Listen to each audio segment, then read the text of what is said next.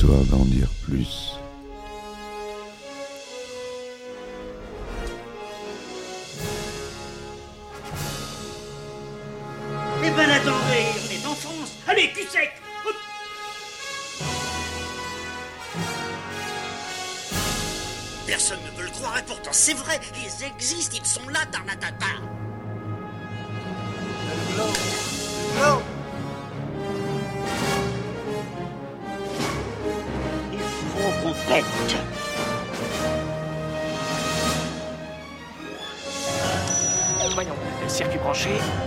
Convecteur temporel temporisé. Bonjour, bienvenue sur Histoire d'en dire plus. Aujourd'hui, on parle d'un film culte, qui est devenu culte. Un film assez vieux de 1951. C'est Le jour où la Terre s'arrêta, à ne pas confondre avec le remake de 2008 avec Kenny Reeves. Ça, c'est le film original qui est à l'origine de beaucoup de films de science-fiction, le jour où la Terre s'arrêta. Allez, c'est parti mon kiki. Alors, le jour où la Terre s'arrêta. The Day the Earth Stood Still est un film américain réalisé par Robert Wise, sorti en 1951. Il est souvent considéré comme la première œuvre d'envergure de science-fiction dans le cinéma américain. Effectivement, c'est le premier qui a marqué son époque à ce point-là. Après, euh, on ne considère pas les films de la, des Universal Monsters que j'avais abordés comme de la science-fiction, c'était classé dans l'horreur. Là, on est dans la SF, donc c'est les extraterrestres. Voilà. Le film évoque l'arrivée d'une soucoupe volante à Washington, de créatures en sorte, Klaatu, un extraterrestre, et Gort, un robot. Gort qui est très célèbre maintenant, ce robot euh, métallique que vous avez dû voir euh, si vous avez lu un peu de magazine euh, cinéma. Il apparaît souvent, on le voit souvent en référence. Un soldat nerveux tire et blesse Klaatu. Gort réplique, mais Klaatu est emmené blessé, dans un hôpital dont il ne tarde pas à s'échapper. Klaatu cherche alors à contacter des personnalités dignes de recevoir son message. D'apparence humaine, il se fait passer pour le major Carpenter et trouve refuge dans une pension de famille où il fait connaissance d'une veuve et de son petit garçon. En 1995, le film a été sélectionné pour être conservé par le National Film Registry des États-Unis comme étant culturellement, historiquement et esthétiquement significatif. Donc le résumé est un peu plus détaillé quand même. Un engin extraterrestre de forme discoïde fait sensation en atterrissant en plein centre de Washington. Il est immédiatement entouré d'un cordon militaire et d'une foule de badauds. Le pilote, Klaatu, sort et annonce qu'il vient en paix. Mais un soldat perd son sang-froid, tire et le blesse au bras. Apparaît alors le robot humanoïde Gort, qui émet un rayon désintégrateur, annihilant les armes déployées tout autour. Klaatu, blessé, est emmené dans un hôpital où il est en pratique prisonnier. Sa guérison ultra rapide stupéfie les médecins. Pendant ce temps, les militaires tentent en vain de démonter ou neutraliser la soucoupe volante de Klaatu et le robot Gort qui s'avère indestructible, rebelle à tous les outils existants. Klaatu demande à rencontrer les chefs d'État terriens afin d'assurer la paix dans l'univers. Mais constatant l'impossibilité politique d'organiser une réunion de tous les chefs d'État, il s'évade, habillé d'un costume civil qu'il a dérobé au passage et qui porte une étiquette de nettoyage au nom de Carpenter. Il décide d'endosser cette identité. Le soi-disant Monsieur Carpenter se rend en ville loue une chambre dans une pension de famille où il ne tarde pas à sympathiser avec une autre locataire, Hélène, jeune veuve de guerre, et son fils, Bobby. Il veut aussi que radio et télévision entretiennent l'hystérie contre le terrifiant monstre de l'espace qu'il est censé être. À défaut de pouvoir convaincre les responsables politiques, il décide les jours suivants de s'adresser aux plus grands scientifiques terriens afin de leur exprimer l'inquiétude qu'éprouvent les civilisations avancées des planètes habitées lointaines durant l'évolution de la guerre, en proie à des pulsions agressives et destructrices. Il prend ainsi contact avec le professeur Barnard, qui réside justement à Washington, lui dévoile sa vraie identité, l'avertit que l'accumulation des armes atomiques sur Terre pourrait inciter les extraterrestres à prendre les devants pour éliminer une source potentielle de danger. Barnard est d'accord pour relayer le message auprès de ses collègues, mais suggère à Clatou, enfin Carpenter, de donner une preuve tangible de ses capacités techniques pour se faire écouter. Entre-temps, Hélène, son, fiancé Tom et le petit Bobby, d'abord incrédule, voient s'additionner les indices qui montrent que leur ami Carpenter est en fait l'extraterrestre contre lequel la chasse à l'homme fait rage. Clatour rend visite à Hélène à son travail, la prend à part dans un ascenseur qui stoppe brusquement. Il lui déclare qu'il a, qu'il a fait en sorte que tous les appareils électriques de la planète cessent de fonctionner durant une demi-heure, sauf là où il y aurait danger vital, comme dans les hôpitaux ou les avions. Le monde entier s'est arrêté. Tom dénonce Clatou aux, aux autorités. Hélène outré cette trahison et des mobiles égoïstes de Tom, rompt avec lui. Avec l'atout, elle prend une voiture pour retrouver le professeur Barnard. Durant le trajet à travers Washington en état de siège, Clatou dit à Hélène que s'il lui arrive malheur, elle devra aller voir le robot Gort pour lui dire la, la formule Clatou Barada Nikto. Une patrouille abat Clatou. Hélène fonce voir Gort, toujours immobile devant la soucoupe volante, prononce le mot de passe. Le robot la met à l'abri à l'intérieur du vaisseau, puis va récupérer le corps de Clatou, auquel il rend vie, mais provisoirement seulement, explique-t-il à Hélène. Clatou adresse aux scientifiques rassemblés devant sa soucoupe volante le message qu'il était venu délivrer, puis décolle. Alors le message. Je pars bientôt. Vous m'excuserez si mes paroles sont brutales. L'univers est plus petit chaque jour, et la menace d'une agression d'où qu'elle vienne n'est plus acceptable. La sécurité doit être pour tous, ou nul ne sera en sécurité. Cela ne signifie pas renoncer à la liberté, mais renoncez à agir avec irresponsabilité. Vos ancêtres l'avaient appris quand ils ont créé les lois et engagé les policiers pour les faire respecter.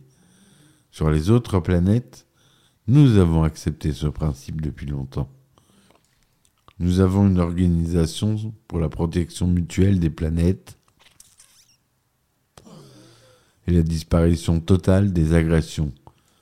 Une autorité aussi haute repose bien sûr sur la police qui la représente. En guise de policiers, nous avons créé une race de robots. Leur fonction est de patrouiller dans des vaisseaux tels que celui-ci et de préserver la paix. Pour les questions d'agression, nous leur avons donné les pleins pouvoirs. Ces pouvoirs ne peuvent être révoqués. Au premier signe de violence, ils agissent contre l'agresseur. Les conséquences de leur mises en action sont trop terribles pour s'y risquer. Résultat, nous vivons en paix, sans armes ni armée, ne craignons ni agression ni guerre, et libres d'avoir des activités plus profitables. Nous ne prétendons pas avoir atteint la perfection, mais nous avons un système qui fonctionne. Je suis venu pour vous donner ces informations. La façon dont vous dirigez votre planète ne nous regarde pas. Mais si vous menacez d'étendre votre violence, votre terre sera réduite à un tas de cendres. Votre choix est simple. Joignez-vous à nous et vivez en paix, ou continuez sur votre voie et exposez-vous à la destruction. Nous attendrons votre réponse. La décision vous appartient. Voilà ce qui est le message de fin du film. Donc euh, un message plein d'espoir. Il dénonce la société, donc c'est d'époque déjà. À la réalisation, on a Robert Wise, donc euh, en 1951, je vous le rappelle. À la photo, Theo Lover. À la musique, Bernard Herrmann. À la production, Julian Blaustein, comme votre serviteur. Costume, Julien, c'est mon prénom. Costume Perkins Bailey. C'est distribué par la 20th Century Fox. Le budget à l'époque est de 995 000 dollars, ce qui est relativement confortable pour l'époque. C'est filmé en noir et blanc, 1 37e en son mono 35 mm. La durée de 92 minutes. Il sort en, en France, on va commencer par la France, c'est très bien, le 18 septembre 1952, et aux États-Unis, le 28 septembre 1951. Michael Rennie, joue Clatou Carpenter. Elmer Davis fait une apparition et joue lui-même. Patricia Neal joue Ellen Benson. Hugh Marlowe joue Tom Stevens. Sam Jaff, le professeur Jacob Barnett. Billy Gray, Bobby Benson. France Bavier joue Madame Barley. Et c'est Locke Martin qui joue Gort. Bon, c'est pas des acteurs qu'on a l'habitude d'entendre. Hein. 1951, c'est assez lointain, on est d'accord. Sortant en pleine euh, guerre froide, la guerre de Corée venait d'éclater, le jour où la Terre s'arrêta a laissé une impression marquante par sa façon d'associer entre elles les deux hantises majeures de son époque, la course aux armements nucléaires et les ovnis. Le film a parfois été perçu comme une allégorie chrétienne, comme Jésus, Clatou est envoyé sur terre avec un message de paix. Il se fait appeler Carpenter, charpentier, ce qui fait référence à la profession de Jésus dans sa vie terrestre. Il est incompris, se fait assassiner et ressuscite et retourne dans les cieux. Mais Ian G. Scobble conteste cette interprétation dans la mesure où, d'une part, il ne prêche pas que nous devons nous aimer les uns les autres. Les humains peuvent s'entretuer tant qu'ils ne menacent pas la sécurité des autres planètes. Et d'autre part, le Jésus de l'Évangile ne menace pas d'éradiquer toute vie sur Terre si ces commandements ne sont pas suivis. Le système établi par l'organisation de planètes de Clatou est en effet le suivant. Chaque planète doit être en sécurité absolue et ne doit pouvoir en aucun cas être menacé par une autre planète. Pour atteindre cet objectif, l'organisation mis au point des robots au pouvoir absolu et illimité, à l'image de Gort, qui patrouillent de planète en planète pour faire régner la sécurité. Leur pouvoir ne peut être révoqué et est supérieur à tout pouvoir de toute planète. Au premier signe de violence, ils agissent automatiquement contre l'agresseur jusqu'à éventuellement détruire entièrement la planète belliqueuse.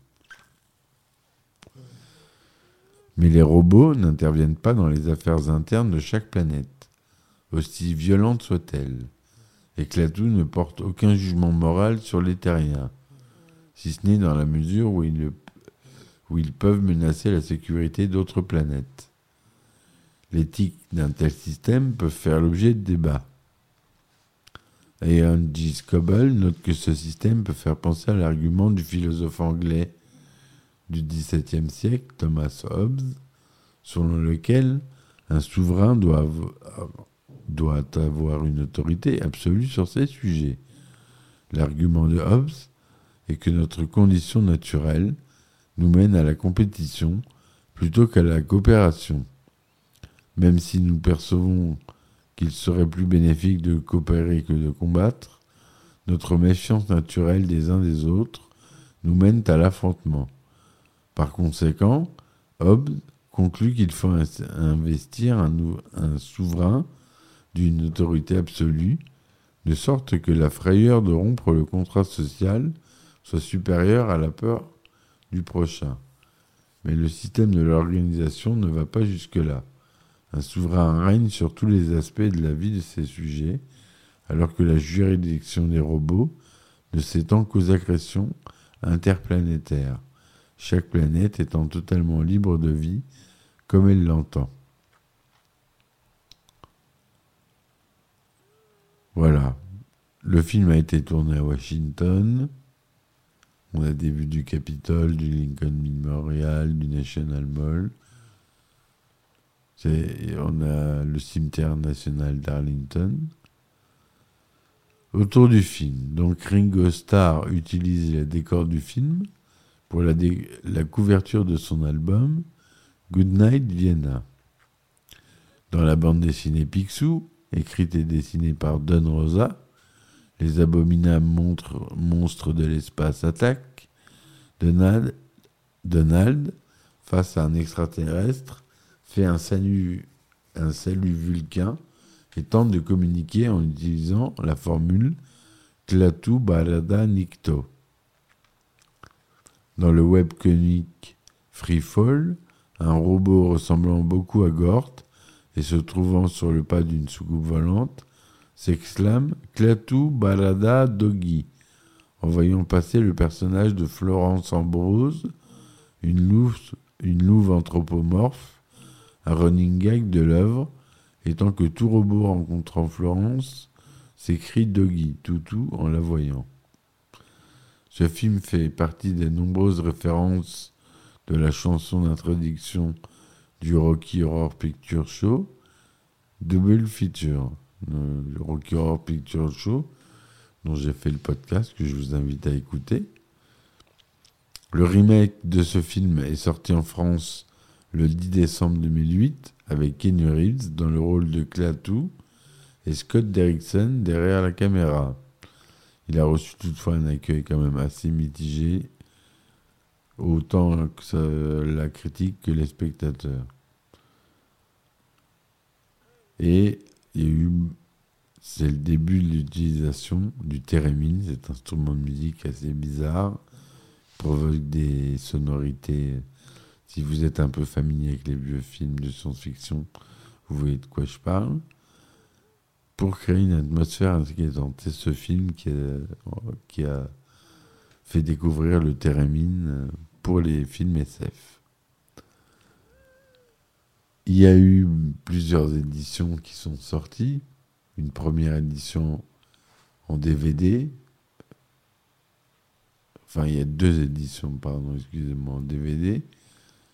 Une édition simple en 2003 en format 1.33 plein écran en français, en 2.0 mono avec des sous-titres,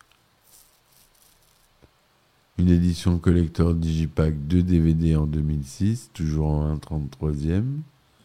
Ensuite, le film est sorti en Blu-ray, toujours chez Fox Pathé Europa, le 11 décembre 2008 au format 1.33e plein écran, par contre cette fois-ci en définition 1080p et en 5.1 DTS et DTS HD.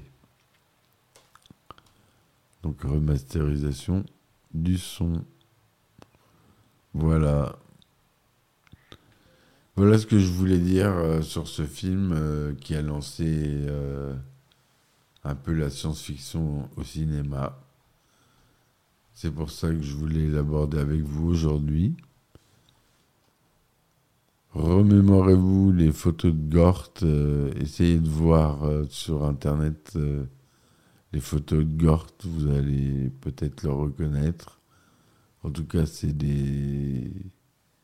c'est d'après une nouvelle Farewell to the Master de Harry Burns. J'avais oublié de vous le dire. Et c'est un bon film. Enfin, pour 1951. C'est de culte. Voilà mes amis, j'espère que ce podcast vous aura plu. N'hésitez pas à vous abonner, à me laisser des commentaires. si le cœur vous en dit, je laisse en description des liens vers Tipeee, euh, vers euh, Ulule, vers Patreon. Sur Patreon, il y a des épisodes inédits. Donc si vous vous abonnez, euh, je crois que c'est 2 euros par mois. Euh, c'est pas cher. Et vous avez des épisodes inédits. Je raconte euh, pas mal d'anecdotes de tournage sur des films cultes tels que Retour vers le futur, Star Wars, euh, etc. Voilà, mes amis. Je vous dis à très vite pour un nouvel épisode d'Histoire en dire plus. Merci encore de m'avoir écouté. Et puis, ciao, ciao histoire d'en dire plus.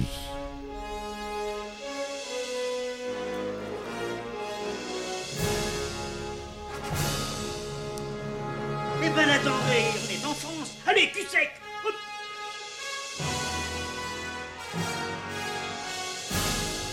Personne ne veut le croire et pourtant c'est vrai, ils existent, ils sont là, Tarnatata